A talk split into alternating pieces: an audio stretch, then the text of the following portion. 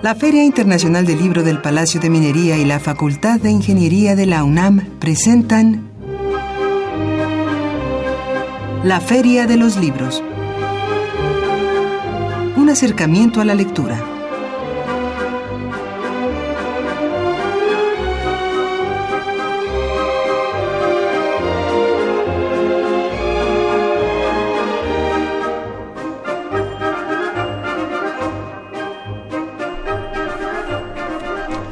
Amigos, bienvenidos a una emisión más de la Feria de los Libros. Mi nombre es Salvador Ponce y esta tarde de lunes 4 de junio de 2018 les damos la bienvenida transmitiendo desde el 860 de AM en la cabina de Radio UNAM. Y en la cabina de radio también es un gusto saludar a Elías Franco. Elías, muy buenas tardes. Hola Salvador, ¿cómo estás? Buenas tardes, buenas tardes a todos nuestros amigos que nos sintonizan. Pues el calor que no da mucha tregua todavía, pero así es. ya es un poquito menos. Y bueno, eh, los invitamos a que se queden con nosotros. Sí, va a estar muy bueno. Sí, y divertido este libro, la verdad. Y antes que nada vamos a decir nuestros canales de comunicación. Claro que sí, los invitamos a que se comuniquen vía telefónica al 5536-8989 o bien lo puede hacer a través de Twitter en la cuenta arroba ferialibros. Nuestro correo electrónico es gmail.com por si nos quieren enviar algún correo por ahí. También estamos en contacto por esta vía. Y si quieren seguir esta transmisión por la página de Radio UNAM, pueden hacerlo en www.radiounam.mx. Y por supuesto también nos pueden seguir a través de la página eh, filminería.unam.mx, en el Facebook oficial de la Feria del Libro del Palacio de Minería, Facebook eh, Filminería, así nos pueden encontrar Salvador. Y también recordar que pueden escuchar esta emisión y eh, anteriores en radiopodcast.unam.mx. Y bueno, ahora voy a hacer un breve paréntesis para hacer una breve mención a pues lamentablemente estas últimas semanas hemos tenido que dar varias noticias de fallecimientos. Así es. En este caso ocurre lo mismo. Esta vez fue el turno de la doctora Aurora Maura Ocampo que nos dejó a los 88 años de edad. Ella fue una eminente investigadora y catedrática del Instituto de Investigaciones Filológicas de la UNAM, cofundadora del Centro de Estudios Literarios de la Universidad Nacional y directora del Diccionario de Escritores Mexicanos. Valiosísimo, valiosísimo ese trabajo. Así es, muy, muy útil. Y ella falleció el pasado martes 29 de mayo, así que eh, enviamos nuestras condolencias a la universidad que eh, en la que ella trabajó durante casi toda su vida y particularmente a su familia. Así es, y por supuesto eh, el equipo que ella conformó en el Instituto de Investigaciones Filológicas eh, Grande, emprendedor de este trabajo que bien mencionas. Este gran diccionario. Del diccionario de escritores mexicanos. Eh, en la Feria del Libro del Palacio de Minería, pues se tuvo la oportunidad de contar eh, con, la participación de la maestra. Precisamente para presentar esta publicación, hace más o menos unos cinco años. Exactamente. Si no, si no mal recuerdo los archivos que he tenido que consultar últimamente. Y bueno, además esta tarde charlaremos en cabina con Bruno Bartra, quien nos presenta su libro Fronteras Reconfiguradas, Balcanes Mexicanos, Hip Hop Chicano, Jarocho Estadounidense y las Nuevas Nociones de Patria, publicado por Siglo XXI Editores. También tenemos nuestra novedad editorial para esta semana, así que amigos, preparen pluma y papel. Tampoco se pierdan nuestras recomendaciones de cartelera de actividades en torno al libro y la lectura para esta semana. Y como siempre tenemos, Elías, nuestra pregunta para esta tarde. Sí, eh, para que usted pueda llevarse alguno de los eh, libros de cortesía que tenemos para hoy. Eh, comparta con nosotros si considera que la globalización está cambiando las dinámicas culturales de las personas y, y sus comunidades. si no, ¿por qué? ¿Sí?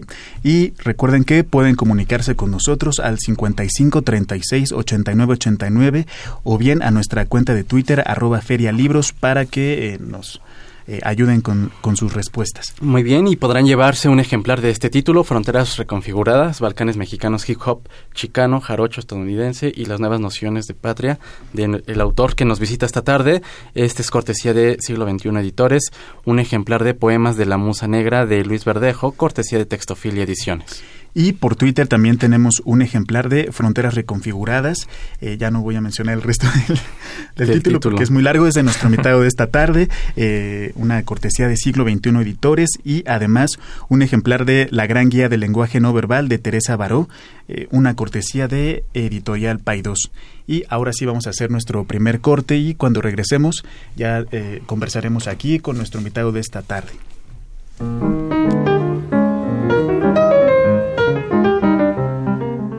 Notas de pie de página.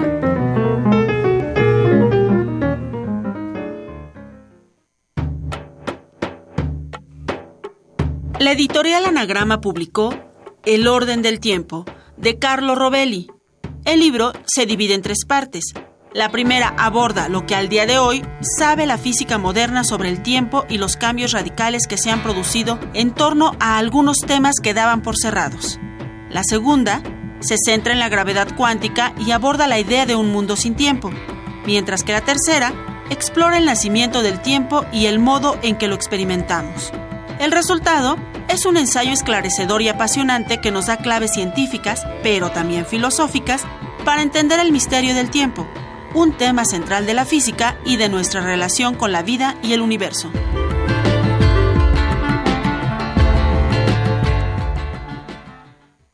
Pues buenas tardes amigos, eh, ya estamos de regreso con Bruno Bartra, nuestro invitado de esta tarde. Él es sociólogo por la Facultad de Ciencias Políticas de la UNAM y maestro en etnomusicología de la City University of New York.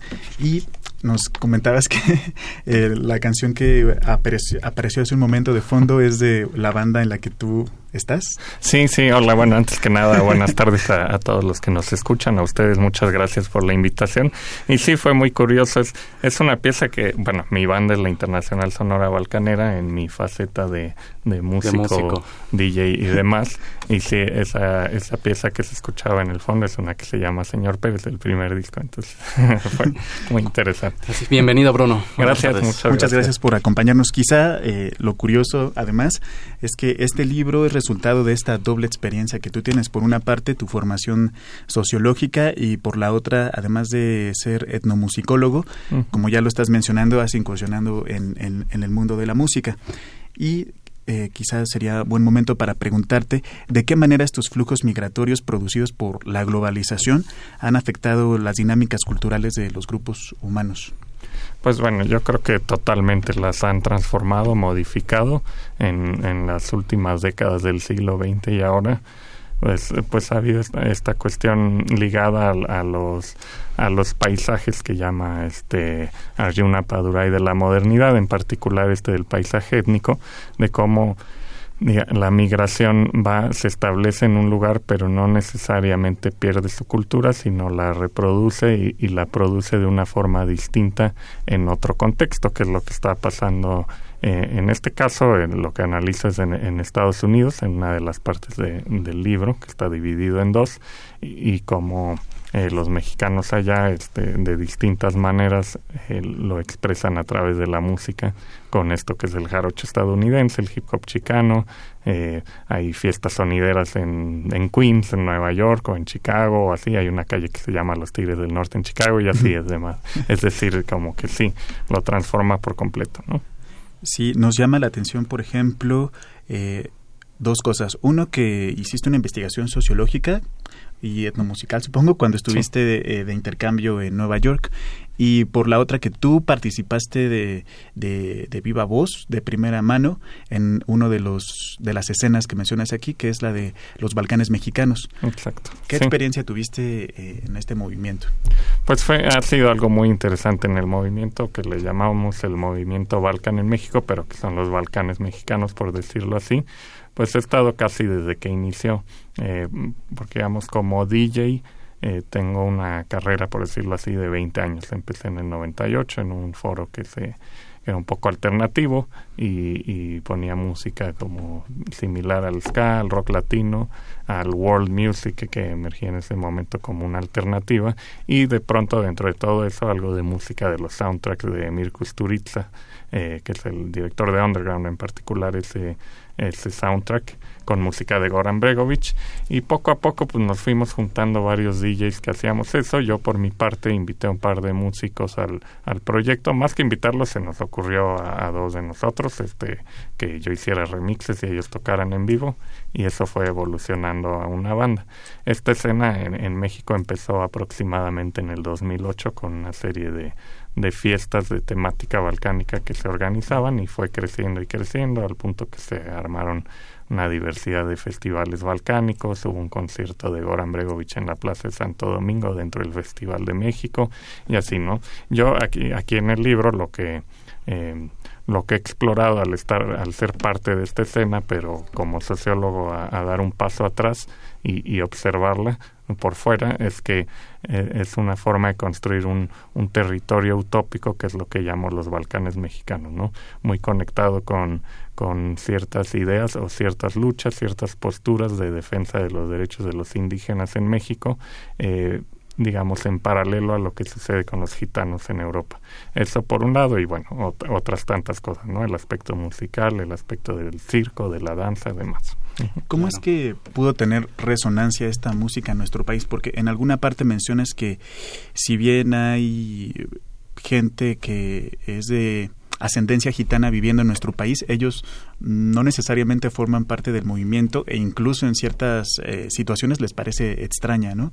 ¿Cómo es que finalmente esta música proveniente de los Balcanes, la cultura circense que mencionabas hace un momento, pudo tener eh, repercusiones y, generar un gusto en el público de México? Y gestar el movimiento, ¿no? Como tal. Exacto, pues creo que hay una serie de fibras este, sensibles eh, muy similares entre, la, entre las dos regiones y tiene que ver en, en cierta forma con, con decisiones políticas y culturales de, de su momento, es decir, eh, yendo muchas décadas atrás a cuando Tito, que era el, digamos, el dirigente de la ex Yugoslavia, eh, decidió eh, formar el movimiento de los no alineados dentro de, del mundo comunista, es decir, una suerte de bloque aparte del, del bloque comunista soviético enfrentado a este y a partir de eso pues mm, dejaron de importar, por ejemplo, el cine, importar como de importación de productos, de importar el cine soviético y en, en busca de una alternativa que obviamente no fuera Estados Unidos el centro, o sea, pues el, el principal este enemigo en ese momento, o sea, el, líder del, del, bloque capitalista, estaba todo el cine de la época de oro eh, mexicana que tenía esta temática de la revolución, eh, que, que hacía mucha sintonía con, con, con el socialismo. Entonces empezaron a importar muchas eh, películas de, esta época del cine mexicano. Y luego si tú ves eh, con cierto detalle los paisajes que aparecen en, estas películas, los animales, las bebidas, o sea, el tequila, le hace el tequila, los burros, los gallos y el campo con nopales, este, hay muchas similitudes con algunos de los paisajes eh, de Europa del Este de los animales, el machismo incluso dentro de todo esto, digo, por decirlo así. Entonces, como que se generó una empatía ya que, que causó que, que hubiera todo un movimiento del mariachi yugoslavo en los 50, 60 en, en la ex Yugoslavia es ese tipo de, de, movida, ese tipo de cine, incluyendo la de Un Día de Vida, que, es lo, que fue la película más taquillera en la historia de la ex Yugoslavia, el Indio Fernández, eh, todo eso fue una influencia para gente como Emir Kusturica, como Goran Bregovic, que eventualmente se dedicaron al cine, a la música, y siempre tenían esta raigambre de, pues, de mariachi, por un lado, además de la música de, de, su lugar. En el caso particular eh, de Kusturica hay, hay una fuerte influencia del realismo mágico. ¿No? En sus películas lo puedes ver, él lo ha dicho en entrevistas, no es nada que, me invente. Y Bregovich, cuando hablé con él hace muchos años, cuando vino en 2008, también hablaba en particular de cómo lo había marcado eh, este libro que él llamaba Alejandra, que es sobre héroes y tumbas de, de Sábato, que, que está ligado a este existencialismo latinoamericano, pero que también tiene una profunda influencia en el realismo mágico en, cierta forma o en escritores de, de, esa generación. Entonces ahí se empiezan a generar conexiones culturales. Eh, que derivan en este caso en el cine de Kusturica que llega a México en, en una época en que en los cines comerciales no había apertura para, para, un cine de arte, digamos. Entonces en las muestras de cine de, de, de, la Cineteca, que, que eran justamente en la UNAM, donde atraía más, más gente joven. Ahí se vieron por primera vez estas películas de Kusturica en México. Y no sé si recuerdan, si les tocó, pero salías de la, de la sala y ahí en el Centro Cultural afuera este, vendían este, los soundtracks de todas las películas, conseguías la, la música. Entonces, eso encendió esa chispa hacia finales de los noventas y que se tradujo en que iniciara una escena balcánica mexicana en el 2008 con unas dos, tres bandas en ese momento, entre esas bandas la mía. La primera fue Polka Madre y después hubo unas dos, tres bandas más, entre ellas, como dije, la mía. Y, pues de ahí empezaron a surgir más bandas, muchos DJs, eh, empezaron a hacer fiestas temáticas, digamos, de los Balcanes. Eh, y, y, demás, ¿no? Entonces, esa es un poco la conexión que hay. Claro. Pues Bruno, nos has hecho una descripción algo pormenorizada de uno de los movimientos, pero también eh, en el libro tocas otros que es el hip hop chicano y el jarocho estadounidense. Nos gustaría que también nos dieras por lo menos una, una probadita de estos dos. ¿Cuál es el cómo cuál es el, el la situación de estos movimientos allá en Estados Unidos. Claro que sí. Bueno, primero trata también ver cómo es que están juntas estas dos cosas en un libro. Bueno, es que los dos, desde mi perspectiva, generan territorios imaginarios. El de México, los Balcanes imaginarios, el de Estados Unidos, un México imaginario. Dicho esto, sí, lo que sucede en Estados Unidos es que la migración eh, mexicana es tan, tan, tan amplia de, este, de todos los sectores socioeconómicos que en un sitio como por ejemplo la ciudad de Nueva York tienes eh, a, la, a, la, clase trabajadora mexicana que va a muchas fiestas sonideras que se hacen cada fin de semana, conciertos de, con músicos de banda de Sinaloa, entre ellos el Recodo, cosas así. Tienes una clase media eh, también ligada a estudiantes de intercambio, como dices, o gente que está becada allá o, o que se dedica a la academia que ya se establece allá y va a ciertos sitios eh, eh, restaurantes que están en Lower Manhattan, por decirlo así, o, en ciertas zonas de Brooklyn, y ahí es donde contratan como a, músicos de son jarocho, eh, cuestiones así, para este otro público de mexicanos que además se liga mucho al público de world music estadounidense. Ya el hip hop es, es está mm, también ligado a, a, las clases trabajadoras un poco y a cierta clase media, pero es, es, este tiene un carácter entre contestatario y reaccionario, es como muy muy, muy curioso porque tienen un discurso eh, evidentemente pro migrante.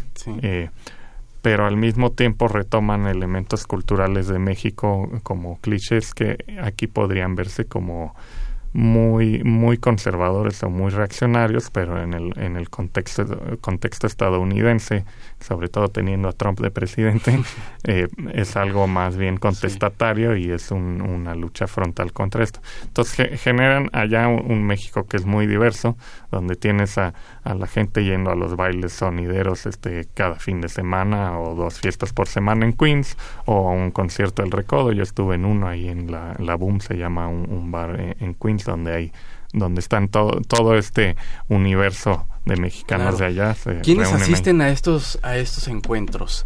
Eh, Tú puedes identificar eh, universitarios, eh, personas que trabajan, se dedican al trabajo arduo por allá.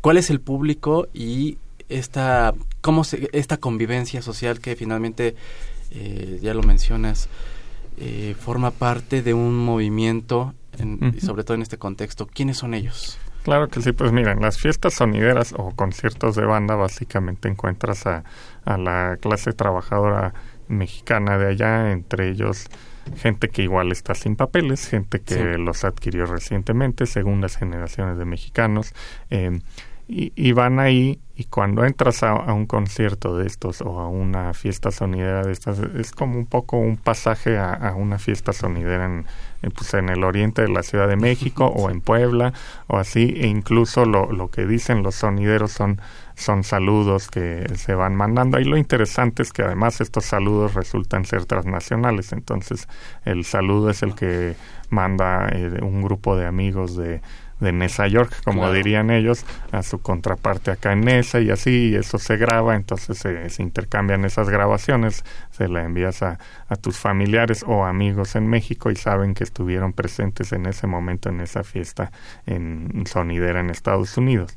Eh, esto aquí en, en, las, en los eventos de Son Jarocho son, son un poco diversos, pero normalmente sí están más ligados ya sea a esta clase de profesionistas mexicanos o de estadounidenses de, de clase media que ahí eh, comparten el, el espacio, ¿no? Muy bien. Y el hip hop chicano va con, este, por un lado con, con, con alguno, algún sector de esta clase trabajadora, en particular los jóvenes, pero también con algunos herederos del movimiento chicano, por decirlo así. También haces un, un análisis del término world music, que por lo que entiendo se trata de una clasificación que utilizan los sellos discográficos para poder vender la música. Para comercializarla, claro. saber muy bien de y este, y, mencionas que estuvo y se ha mantenido en polémica este esta clasificación de world music. Sí. Sí, sí, se ha mantenido así porque básicamente era, era una forma eh, de poder vender discos en una tienda de discos eh, de Estados Unidos o de Inglaterra, así, donde eh, si tú ponías este una sección de son jarocho eh, otra de los griots, eh, otra de rumba africana, otra de, eh, no sé, son cubanos así. No lo iba a encontrar el público que estaban buscando, que era justamente esta gente local, o sea, de Estados Unidos, o de Inglaterra, o de Francia, que igual no conocía tanto estos géneros, pensando que además no existía la Internet en esa época y entonces se clavaban a esta sección de world music y buscaban ya por países, ¿no? Entonces sí fue una etiqueta que se utilizó para pues para meter ahí todo lo que no lo que no fuera básicamente rock o, o, folk Con un género bastante ya definido, ¿no? Exacto. Entonces, pues bueno, hay, hay, hay como esa lucha porque por un lado se ve como algo colonialista, ¿no? Como de que los metieron a todos en una bolsa sin importarles, pero por otro lado está la visión de que al mismo tiempo esto ayudó a difundir estas músicas diversas del mundo con géneros, con sus nombres y todo. Entonces, bueno, ese es el debate, ¿no? Y ese es como, el, pues, digamos, lo que hay, pero pero bueno, sí, ni, modo, ¿no? Es como aquí, si hay, en la sección de World Music hay una de Estados Unidos, donde tienes todos los, los géneros del folk estadounidense y pues sí, si pones bluegrass en un lado, eh, blues y demás, este country o ciertos tipos de country diversos, pues igual la gente no lo va a encontrar, en cambio si los metes en ese costalito, vas a decir, ah, este tipo de música folclórica de Estados Unidos me gusta, a ver cómo se llama el género. Eh, es así. Totalmente. Y Bruno, tenemos ya algunos comentarios que nos han estado haciendo llegar nuestros radioescuchas. Sí, por, aquí tenemos un par de llamadas. Eh, Josefina Cruz, ella comparte, la mayoría olvida sus raíces, pocas personas utilizan vestimenta tradicional, utilización de tecnología para ser más modernos. Jesús Ríos comenta que y pregunta a qué atribuye que el fenómeno de música banda sea popular mientras el boom de la música balcánica eh, con elementos es eh, balcánica con elementos intelectuales dice Jesús Ríos mm, ¿A qué lo atribuyo? Ah, así es. Pues bueno, eh, la, la, música de banda ya de por sí era inmensamente popular, En, México. Es algo que llevan los migrantes como parte de su soundtrack. Es pues es ah, en donde se reúnen diversas familias y demás en Estados Unidos en estos conciertos y recrean el México, por eso la fuerza. Eh, la cuestión balcánica en México, además de ser intelectualizado, eh, eh, pues es totalmente alternativo y, un tanto contestatario en el sentido de que así como nunca suele ser lo más popular este o nunca fue lo más popular el rock en su momento cuando empezó a abrirse puertas porque era el género que iba contra la corriente, un poco le sucede a la música balcánica, además de que dentro del mismo rock, del, del mundo del rock, eh, es una pequeña minoría que propone otras otras cuestiones musicalmente, ¿no? Por ahí podría ser. Muy bien.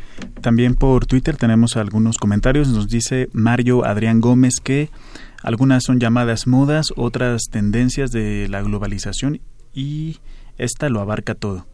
Nos comenta también el mismo Mario Adrián Gómez que eh, la globalización efectivamente cambia las, las dinámicas culturales. Y bueno, otra, otra cosa que a mí me llamó la atención, o un ejercicio que me pareció incluso divertido es eh, algo que a mí no me pasaba desde hace mucho cuando compraba esta revista que se llamaba La Mosca en la Pared. Yo siempre la leía enfrente de la computadora y ponía los títulos de las canciones o los nombres de las bandas. Entonces, en este caso traté de ir haciendo lo mismo. Eh, por ejemplo, eh, en, la parte de los Balcanes mexicanos escuché algunas bandas igual del, del, hip hop y quizá nos gustaría también que nos comentaras algunas de estas bandas que a ti te gustan más o que te llamaron la atención desde un punto de vista sociológico. Sí, pues mira, en el caso de los Balcanes mexicanos sería muy subjetivo porque todas me gustan en mayor o menor medida. Más bien podría recomendar a la gente que, que las escuchara desde un grupo que se llama Los Brass hasta Nabucenco, el primer disco del grupo Triciclo Circus Band. Em, ahora están más nuevos que creo que no llegaron a ser mencionados en, este libro. Están los de Alola Melón Brass Band, Kles Gulash, em, seguramente a ah, los Camer, se me han de olvidar varios. Eh, pero ahí, bueno, es un poco subjetivo porque además hemos estado generando la escena juntos, pero los invito a escucharlos. Y, y, mi banda es la Internacional Sonora Balcanera, ahí pues totalmente a juicio de, de, quien lo quiera escuchar, porque yo no voy a emitir ningún juicio, obviamente. Y, y, y, del, por ejemplo, del, del son jarocho estadounidense, eh, me gusta mucho Radio Jarocho, me gusta mucho Jarana Beat. Eh, hay varios más, eh, pero esos dos son de, de los que más destacan. Eh, de las partes que hablo más de la fusión de, de hip hop eh, con funk y inicios de esta cuestión eh, digamos, de, esa fusión con lo latino y el hip hop, estaría Ozomatli. Del hip hop chicano está Kid Frost, está... Es interesante porque sí, las letras no, no son totalmente de mi agrado, pero la, la, la mezcla musical es muy buena de los de Quinto Sol. ¿no? Entonces ahí es, ahí es como una, una cosa que de pronto es, difícil, ¿no? Porque muchas de las letras se me hacen un poco reaccionarias, pero entiendo el contexto en el que están escritas y además está muy bien hecha la fusión con, con banda funk y, y, a veces con algo de danzón y así es muy interesante. Y el primer disco de un grupo que se llama Aquid, creo que es el que mejor ha hecho la fusión de música de banda con hip hop. También de pronto tiene unas letras que, que en este contexto pueden parecer muy misóginas y pero al mismo tiempo entiendes que ellos buscaban esa resistencia, ¿no? A mí me parecen hasta de pronto indignantes, pero la música es buena y de pronto también es bueno escuchar las cosas que, que uno puede criticar para poder criticarlas con fundamentos, ¿no? Claro, y poder separar esta parte de cómo puede estar bien hecha la música y de pronto las letras pueden ser algo que no con lo que no concordamos en absoluto. ¿no? por supuesto.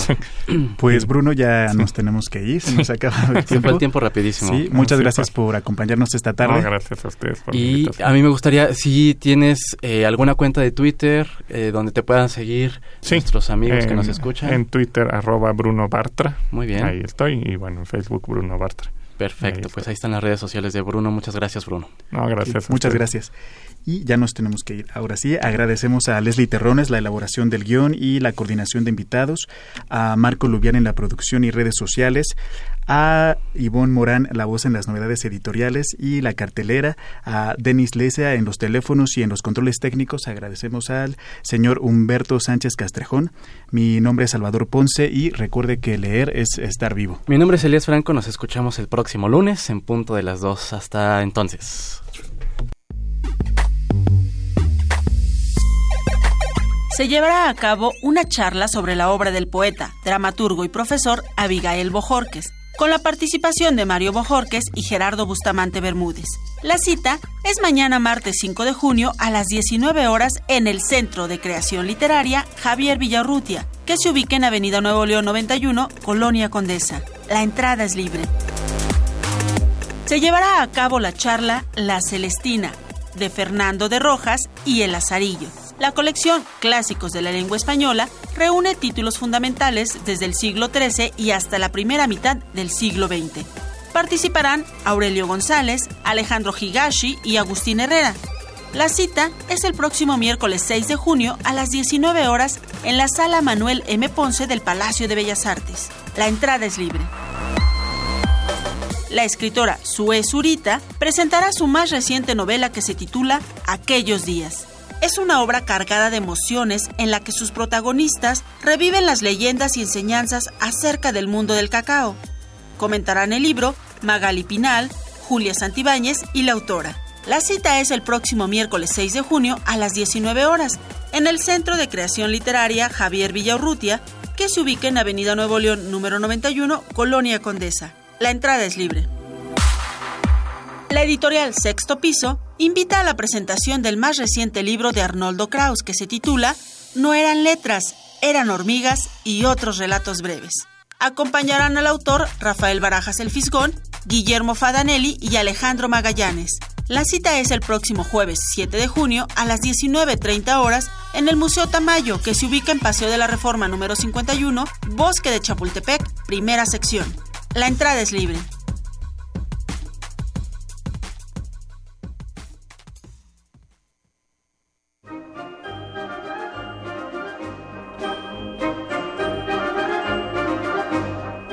La Feria de los Libros. Un programa de la Feria Internacional del Libro del Palacio de Minería que organiza la Facultad de Ingeniería en coproducción con Radio UNAM. Idea original Fernando Macotela.